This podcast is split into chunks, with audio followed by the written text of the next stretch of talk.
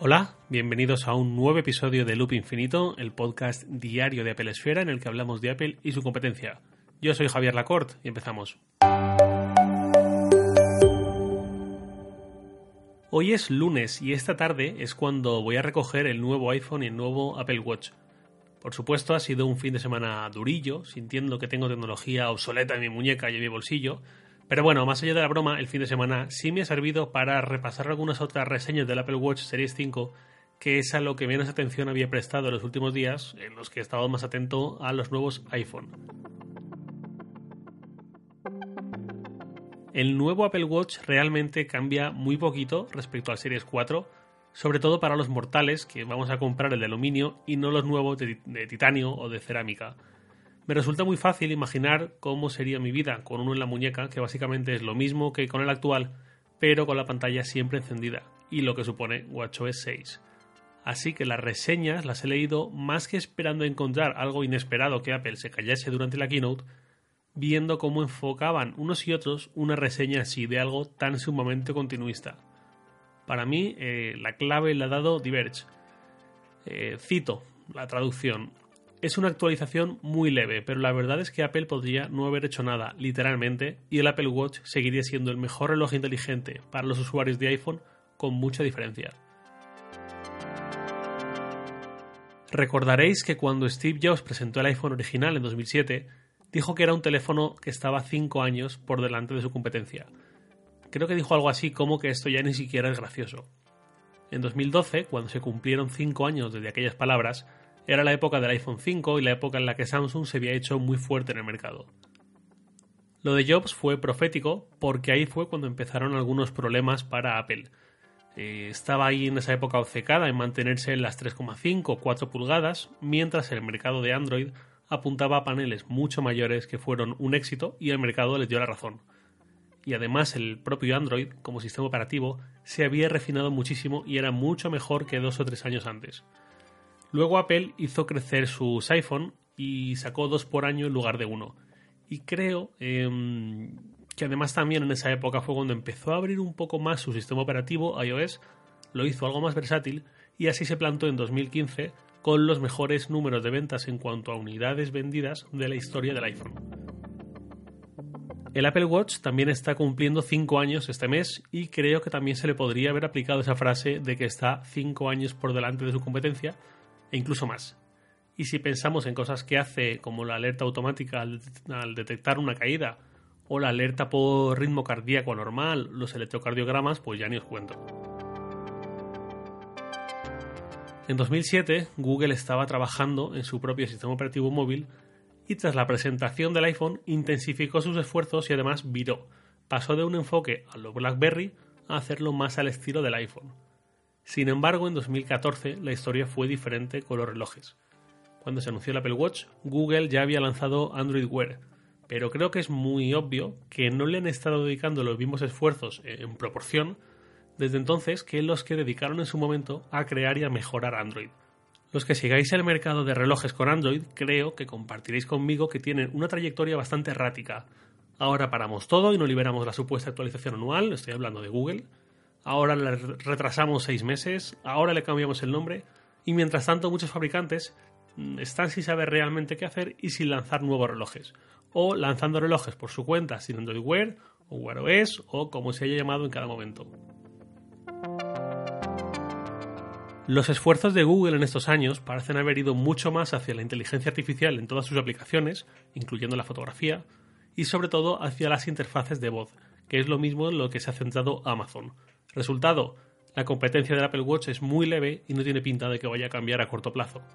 Algunos podréis decir que estoy pintando un escenario muy feo y que lo estoy exagerando, pero realmente creo que es así. No tengo problema en alabar lo que están consiguiendo Google o Huawei en fotografía móvil o en criticar las decisiones de Apple con su App Store, por ejemplo, algo de lo que hemos hablado recientemente, y tampoco lo voy a tener en dar un diagnóstico que lo digo tal cual lo siento, tal cual lo percibo. Sí merece la pena, en cualquier caso, comentar a Samsung, que es para mi gusto quien mejor lo está haciendo más allá de Apple, y aún así creo que va por detrás notablemente.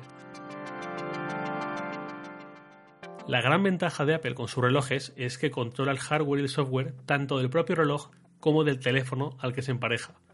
Esto no es nuevo, pero refuerza aún más lo que es la ventaja tradicional de Apple a la hora de vender ordenadores o tablets, ya que aquí hablamos de dos dispositivos que trabajan de forma simultánea.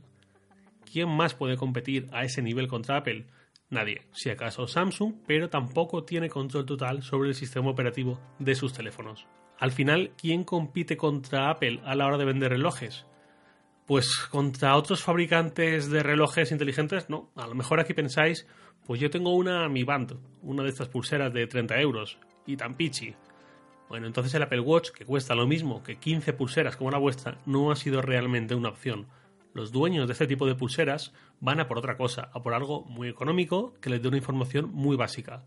El Apple Watch está en otras.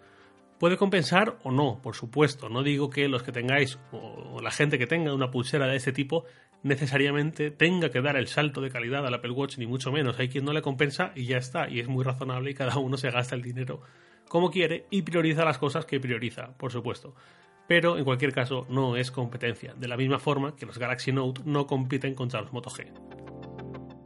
Apple al final compite o contra la gente que tiene su muñeca desnuda y nunca ha sido llevar relojes, como era mi caso hasta 2015, y se tiene que plantear de repente un gasto de 400 o 500 euros en algo que hasta ahora no utilizaba, o bien contra la gente que sí tiene costumbre de llevar relojes y cuanto más caros sean esos relojes, más difícil es competir contra ellos.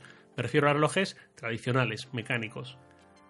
Y cierro este podcast con algo que planteé en un artículo en Hipertextual, el medio en el que trabajaba antes hace dos años y medio, en marzo de 2017, eh, y fue la siguiente cuestión.